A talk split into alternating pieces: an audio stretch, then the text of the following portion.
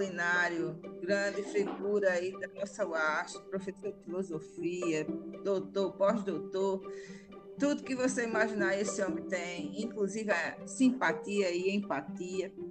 E aí a gente hoje resolveu fazer esse podcast com você no improviso, porque eu acho que as emoções ficam mais fluidas, né? sem, sem dar muita oportunidade para uma reflexão profunda. E aí, nessa perspectiva, eu passei de manhã, enviei para o Google Classroom para os alunos um filme chamado Frutas Doces, Vidas Amargas, porque ele traz à tona todas as questões que são inerentes à nossa disciplina Economia, Sociedade e Natureza. Nessa perspectiva, o filme, logo no seu início, nos 30 segundos iniciais, ele traz algumas frases, professor, que eu vou colocar aqui rapidinho para o senhor ouvir. Tudo pegando surpresa, mas sei que você é meu irmão e sei que é capaz, como sempre. Ah, certamente. Olha só. ah,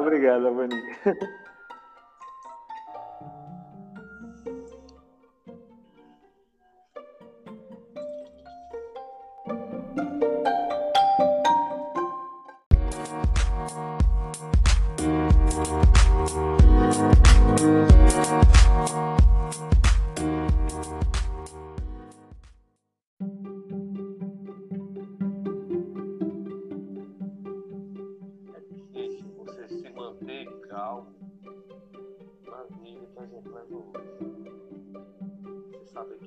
amanhã, vai trabalhar, mas não vai ficar nada dentro da sua casa. O cara sente assim, um pouco é um de humilhação, né?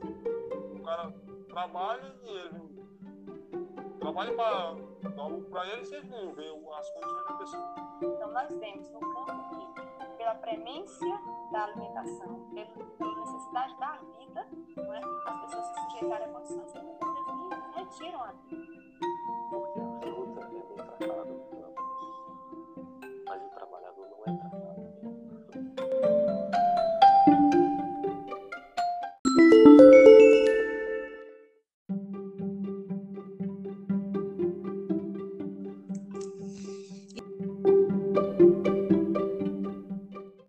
Professor, essa frase que nos moveu a convidar o senhor a participar desse, dessa conversa rápida aqui.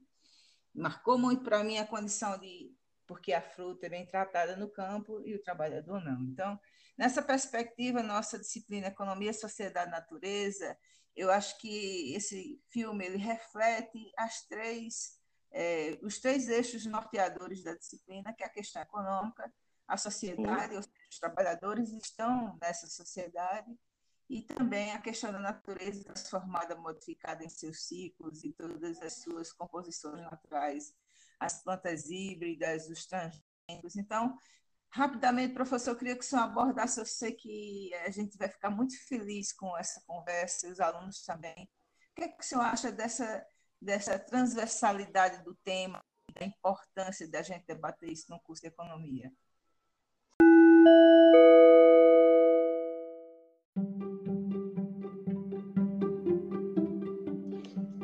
Obrigado, professor Avani, pela oportunidade. Assim, para mim é maravilhoso por de maneira bem espontânea, né? Sobre, sobre um tema tão relevante. E eu agradeço demais. A gente é, a gente é irmão, você sabe disso. é, bom, parabéns pela iniciativa uh, de, de, problematizar essas questões. É, me parece que o, o foco está muito dentro de, da compreensão dessa é, relação fundamental é, que o humano, uh, que constitui o humano né, com a natureza, que é mediatizada pelo trabalho. Né? Eu me lembro ali do, dos, dos textos do jovem Marx, né, do Karl Marx, lá nos manuscritos econômicos filosóficos, quando ele vai, vai falar sobre o trabalho, e ele fala do trabalho como uma condição ontológica do humano. Né? O trabalho é exatamente aquilo que, que se constitui a partir da transformação que seres humanos operam com relação à natureza, e ao fazê-lo, o fazem consigo mesmos. Né? O trabalho também transforma seres humanos. Né? E aí, essa transformação dentro do capitalismo, ela, ela como aponta inclusive o Marx de uma maneira seminal e estrutural para todo o pensamento posterior, ela é problemática porque ela é desumanizante. Né? Então acho que as frases que você ponderou desse documentário que você trabalha com os alunos, é, é, elas são sintomáticas, elas constituem uma sintomatologia, um sintoma é, daquilo que o próprio Marx estabelecia quando declarava que no capitalismo o trabalho assume uma condição desumanizante. Né? E aí é, é, é interessante porque dentro dessa perspectiva de pensar as relações de trabalho, né, que constituem fundamentalmente a própria sociedade e as sociedades humanas. Né? Não, não, existe sociedade humana sem um modo de, de, de, de, construção e de consolidação de um tipo de trabalho, de uma, da realização do trabalho. Né? E aí, naturalmente, é, existe um vínculo fundamental entre sociedade e natureza, porque o trabalho transforma a natureza e a vida humana se organiza a partir da natureza transformada, que é a cultura. Então, Isso aqui é muito interessante. Eu faço um, um, um, sinal de alerta para vocês aí. As questões que o professor Apolinário colocou são extremamente importantes. Por que, que a gente quis é, remexer um pouquinho com, com o pensamento, professor? É, normalmente os alunos de economia aprendem, não é uma crítica, mas uma crítica extrema, mas aprendem muitas coisas nas caixinhas. Uhum da microeconomia e a macroeconomia, a gente esquece que isso não está ali inerte, é uma coisa dinâmica, é, com essas variáveis não dão conta do mundo, né? Então, assim, muitas vezes Perfeito. ele tenta é, sintetizar o mundo em algumas variáveis e cetris paribus. Nessa perspectiva, uhum. por exemplo, esse trabalho estranhado, esse trabalho que não se vê, ou seja, a fruta é muito mais cuidada do que o ser humano que a cultiva, que dá essa possibilidade de lucro, de eu não uhum. queria entrar na linha marxista, mas digamos também da mais-valia. Né?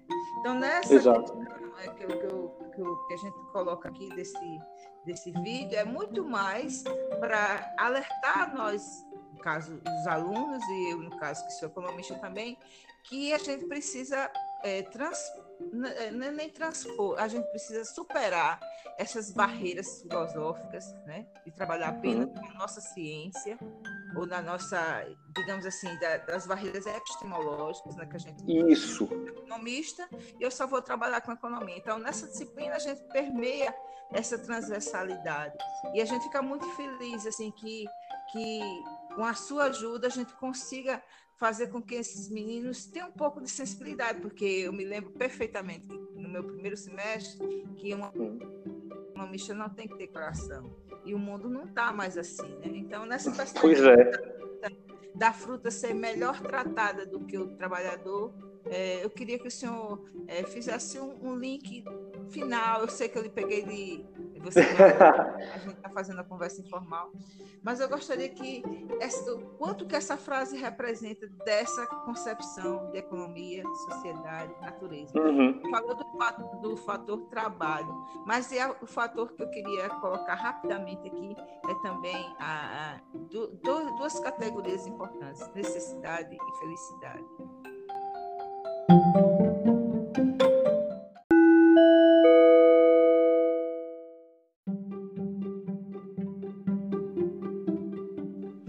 Vamos lá, né? Só Nossa Senhora, só essas duas.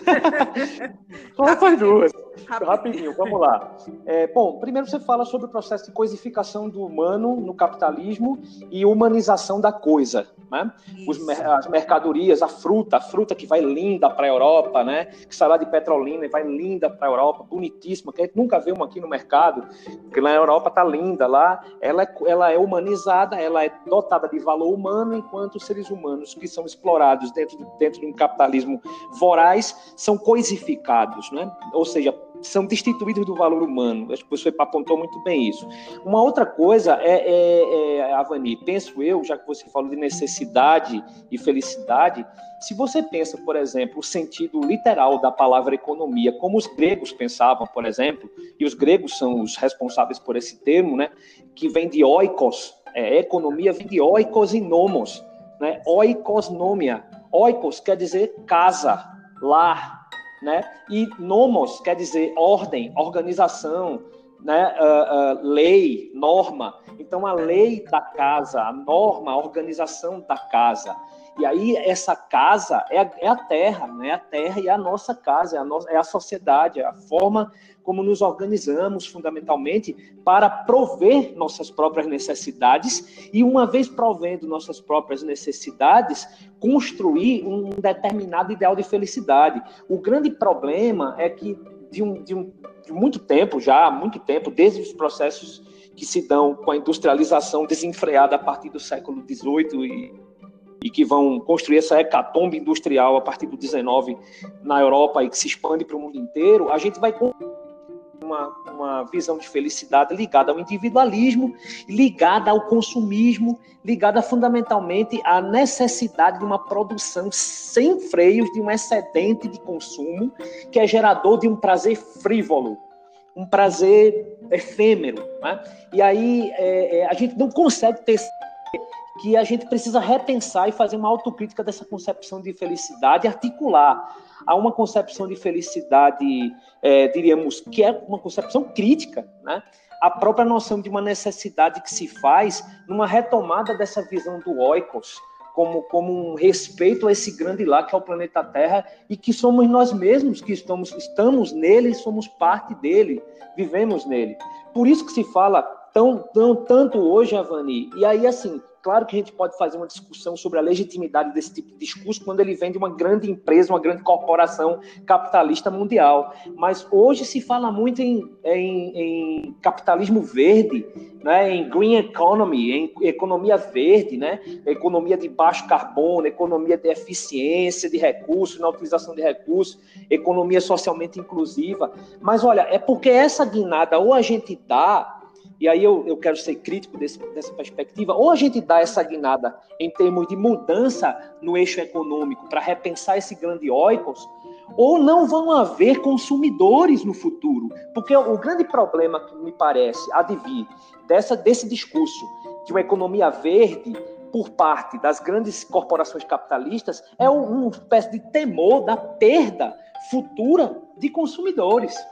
Ah, Porque, mas tem um porém, professor, me desculpe lhe interromper, Foi não. mas eu costumo dizer que essa economia ambiental, economia verde, apesar de a gente abordar durante a disciplina, dando um certo spoiler do meu posicionamento, ela veio, na verdade, hum. para é, rebater aquele momento histórico lá da, da Clube de Roma, que o mundo, é, com aqueles prognósticos terrorísticos, né, digamos assim, e uhum. aí a economia fez limão fez do limão a limonada, né? E ela Isso. saiu do, do, do, patamar da visibilidade como grande vilã do mundo, acabar com os alimentos dos consumidores e tudo mais, e passou a fazer disso uma valoração da natureza e a mercantilização dela.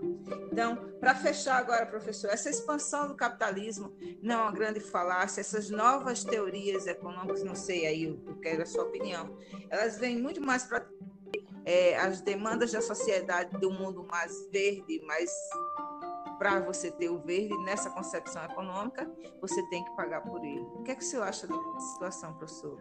Pois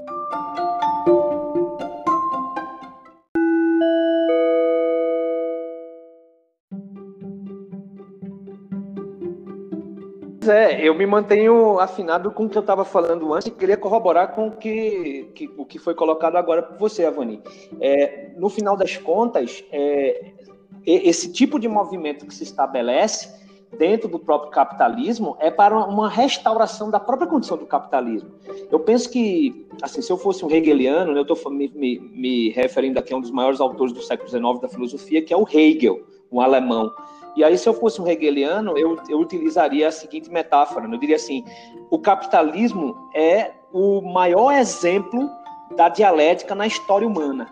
Por quê? Porque ele consegue, no seu próprio processo de autocontradição, porque parece ser muito contraditório quando grandes corporações utilizam-se de um discurso verde ou de um discurso da green economy, né? quando, no final das contas, o capitalismo arvorou-se e o capitalismo edificou-se com base numa exploração infindável da natureza. Né? É, é, é muito estranho é, é, é, é paradoxal.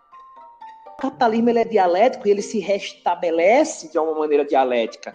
Né? E me parece que toda, toda essa pompa, toda essa discussão que, por exemplo, hoje tem sido feita e no governo brasileiro, que se fala muito, por da, da necessidade de o Brasil tomar medidas mais profícuas com relação à Amazônia, com relação ao desmatamento, etc, etc, senão o capital estrangeiro não vai investir aqui. Então, assim, é, é, isso tudo é, é, parte de um jogo né, de reestruturação do próprio capitalismo.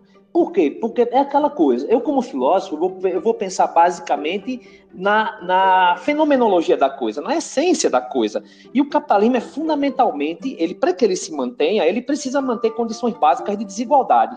Desigualdade econômica, desigualdade social, né? Ele precisa se manter fundamentalmente mantendo as desigualdades. Então, como é que eu posso conceber algo que, na sua essência, é mantenedor de desigualdades, como apontando para um caminho que essas desigualdades podem acabar em função, ou podem ser dirimidas, talvez, em função de uma guinada verde, de uma guinada sustentável e por aí vai. Então, assim, na minha opinião, para finalizar, professora, penso eu que no final das contas a gente está indo para uma, uma restituição, uma restauração do capitalismo no seu modelo básico, uh, porque até porque uh, eu diria que esse capitalismo software, ele é para alimentar uma parcela muito pequena da sociedade e manter, retomando aí o primeiro motivo da fala da gente hoje, manter essas condições de expropriação da mão de obra, do trabalho, a divisão social do trabalho, uh, em, talvez até sob outras perspectivas, mas manterá certamente. E aí a questão é, para onde a gente vai? Quer dizer, para onde, onde a gente vai com isso? Né? É, é, esse é um problema, porque, enfim, Uh, nós continuamos consumindo, continuamos explorando de uma maneira voraz e explorando-nos a nós mesmos. Né? Então, assim, parece-me parece-me que o discurso é para que a gente pare de explorar a natureza. Mas e a, a exploração que ocorre no trabalho alheio? Né? A exploração que ocorre no trabalho do outro, como é que fica? Então, é só para a gente né, problematizar. Né, Nesse momento de pandemia, a gente chama o senhor rapidamente e a gente dá atitude. muito obrigada. Assim que a gente agradeço para o senhor material para sua aprovação e a gente disponibilizar para os alunos. Muito obrigado. Beijo grande do grande amigo do coração, que nessas horas. Ô, minha amiga. Muito obrigado, Avani. Beijo, estamos aqui para contribuir. Valeu, obrigadão. Valeu, tchau, beijo. Tchau, tchau.